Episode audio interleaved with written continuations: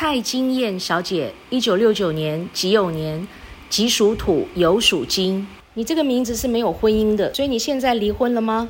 如果没有离婚的话呢，跟先生也是聚少离多，这两个人都不住在一起，不睡在一起，到最后婚姻关系有跟没有就差不多了。如果说跟先生感情好，两个天天都在一起，就更糟糕，代表当中有一个人会先走，不是生离就是什么别。所以这个名字呢是没有老公的。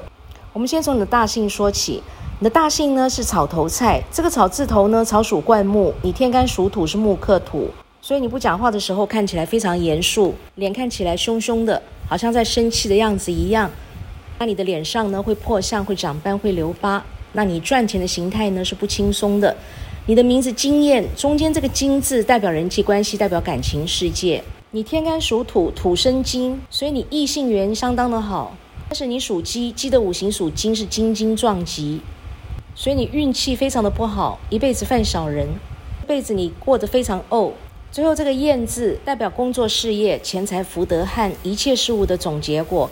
燕字上面是一个草字头，草属灌木，你天干属土，是木克土，所以你工作事业非常的不顺利，并且燕字下面这四点五行属火，因为你属鸡，鸡五行属金，是火克金，所以你工作虽然辛苦，但是钱财你是看不到的。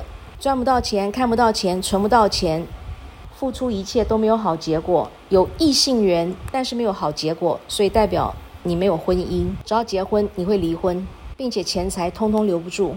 在健康的方面，你肠胃是特别差，你的肺脏是特别不好，血光因为特别多，皮肤容易过敏，你肝脏也不好。